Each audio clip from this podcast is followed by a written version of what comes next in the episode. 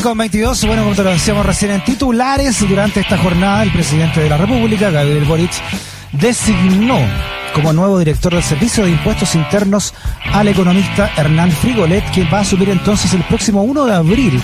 Frigolet reemplazará en el cargo al cuestionado Fernando Barraza, Ah, luego de que la presidencia de la República le solicitara la renuncia al señor Barraza. Vamos a analizar este nombramiento y también lo que fue la gestión de Barraza, la llamada doctrina Barraza que impuso él en Servicio de Impuestos Internos con Juana Pablaza, presidente de la Asociación de Fiscalizadores del Servicio de Impuestos Internos. Juan, ¿cómo está? Bienvenido a Razones Editoriales. Hola, ¿qué tal, Freddy? Buenas tardes. Bien, Juan. Bueno, nos conocemos, Juan, eh, transparentemos esta cuestión. Semana a semana conversamos también nosotros sobre lo que significan los impuestos, etcétera, ¿no? En, en Vía X. Y ahora justo no tenemos una, entrevista sobre la noche que la grabamos antes de saber que Pablaza, que, eh, que Barraza eh, iba a estar fuera, ¿no? Y que Frigolet iba a asumir. Primero, ¿qué te parece la noticia de que se vaya Barraza y que llegue puntualmente en su cargo Hernán Frigolet? Bueno, eh, a los funcionarios y funcionarias de servicio lo conversábamos en WhatsApp, ciertos llamados telefónicos. La verdad es que esto lo esperábamos con ansias. ¿eh? Nosotros, eh, tú sabes que hemos criticado fuertemente la doctrina Barraza, y lo que ha significado el retroceso para el servicio de impuestos internos, el desmantelamiento en el servicio de impuestos internos, de todas las estructuras administrativas, técnicas, etcétera. Eh, Así que recibimos muy bien esto, eh, entendemos que el presidente Boric eh, se había comprometido a, dar nuevo liderazgo al Servicio de Impuesto Interno y, lo cumplió, ¿ya? Y también, ¿cierto?, eh, esperar, más que decir qué nos parece Frigolet, en el fondo es qué es lo que esperamos de Hernán Frigolet para el Servicio de Impuestos Internos. Así que creemos que es un día muy especial para el Servicio de Impuestos Internos por este cambio anunciado. Bueno, Hernán, además de, además de economista, fue, fue tesorero general de la República, así que de alguna manera eh, está sensibilizado con él también con el concepto de lo que significa para una nación, y lo hemos conversado también nosotros dos, Juan, eh, eh, la contribución que en realidad significa el impuesto, la contribución como tal que le hace una sociedad, ¿no? Cada persona que paga sus impuestos. Claro, así es. Bueno, Hernán Frigolés se desempeñó la Contraloría, el, perdón, en la Tesorería General de la República y y tuvo una gestión bastante aceptable eh, por lo que se escucha, ¿cierto?, por los funcionarios de, la tesorería. Y mm, quisiéramos, bueno, que, esa buena gestión también se vea implementada acá en el servicio. Por eso que cuando mm. él asuma, queremos juntarnos como a Fitch para escuchar, ¿cierto?, cuál es su plan, eh, qué es lo que espera él del Servicio de Impuesto Interno, qué es lo que espera de los funcionarios y funcionarias, y también nosotros contarle qué es lo que esperamos de él y, desde ahí, ¿cierto?, empezar a trabajar en conjunto. Eh, hay varias misiones a corto plazo que hay que hacer, hay varias eh, miradas también que hay que, que hay que dar y efectivamente una de las principales tiene que ver con la nueva incorporación de, nuevos recursos al Servicio de Impuestos Internos a, revisar estas interpretaciones antojadizas que se hicieron en este periodo de algunas normas tributarias, a restablecer lo que es la, eh, la razón penal del Servicio de Impuestos Internos respecto a las querellas, ¿cierto? que no sean nominativas, que sean contra todos los que resulten responsables, y también cierto a combatir fuertemente lo que es la evasión y la ilusión con un programa eficiente e inteligente de, fiscalización. Y, para llegar a eso, cierto, debemos nosotros eh, en conjunto, ojalá, cierto, elaborar un plan estratégico, tal como se hizo hace muchos años atrás con todos los funcionarios y funcionarias, porque eh, queremos que el, el director nuevo sepa dónde están los, los forados, ¿cierto? Y, qué es lo que tenemos que combatir. Así que bueno, esperamos ansioso el primero de abril para poder ya ahí conversar más abiertamente con, con, don Hernán Frigolet. Oye, Juan, eh, ¿cómo le explicamos a las personas que nos están escuchando a través de la 94.5 o viéndonos también a través de Santiago TV en todas nuestras plataformas? ¿Cómo explicamos qué es lo que es esta doctrina barraza que se debiera dejar atrás? Y además, ¿Por qué entonces el gobierno eh, del presidente Boric tiene tanta premura? Mira, imagínate, a un día y medio de, hábil, digamos, ya se le pide la salida a Barraza. ¿Cuál, primero, qué es lo que es esa doctrina de Barraza tan nefasta para ustedes, los fiscalizadores, como tú lo has dicho públicamente? ¿Y por qué entonces la premura en sacar a este señor? Bueno, en general eh, es el, terminar o tratar de terminar con el rol fiscalizador. ¿Ah? El objetivo del Servicio de Impuestos Internos no es recaudar, como ha dicho Barraza. El objetivo de Impuestos Internos, ¿cierto?, es verificar el, correcto cumplimiento de las obligaciones tributarias, elaborando planes eficientes, ¿no? Eh, eso en términos general. Eh, para que la gente entienda la doctrina Barraza o qué ha significado. Esto es una mirada distinta a la nuestra, ¿ya?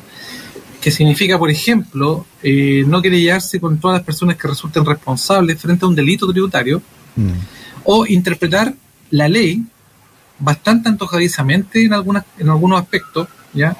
Eso ha significado que, por ejemplo, la empresa Pascualama hoy día tenga 400 millones de dólares cuando, desde nuestro punto de vista, por ley no le corresponden, eh, o ha significado aceptar gastos de honorario de los abogados de de Penta Sukimi, ¿cierto? De, grupo Penta, por la defensa de personas que salieron eh, eh, culpables de delitos tributarios. ¿ah? Mm. Eso nunca había, había pasado, e, eso está por sobre la ley incluso. Entonces, queremos que eh, esta doctrina Barraza, que tiene que ver con reinterpretación bastante acomodaticia para algunas empresas, termine. ¿ya? Queremos también que se elaboren programas de fiscalización que, que vayan dirigidos efectivamente a bajar la evasión y la ilusión y no solo eh, muestreos o checklists, como decimos nosotros, ¿cierto? Que, se vuelva a, a tomar el, espíritu del rol fiscalizador, ¿ya?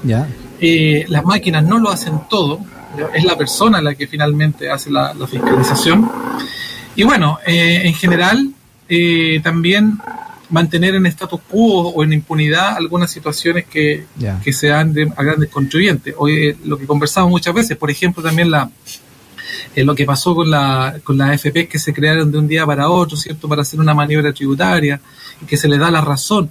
Entonces, al final vemos que en todos los ámbitos, ¿cierto? Se distorsiona el espíritu de la ley para favorecer a un grupo minoritario de chilenos y extranjeros. O sea, a los más ricos. Y a, la, gente que tiene más dinero, claro, finalmente, el grande grupo económico. Por supuesto, y, lo que nosotros decimos es que la ley es pareja para todos, no solo para algunos. ¿ah?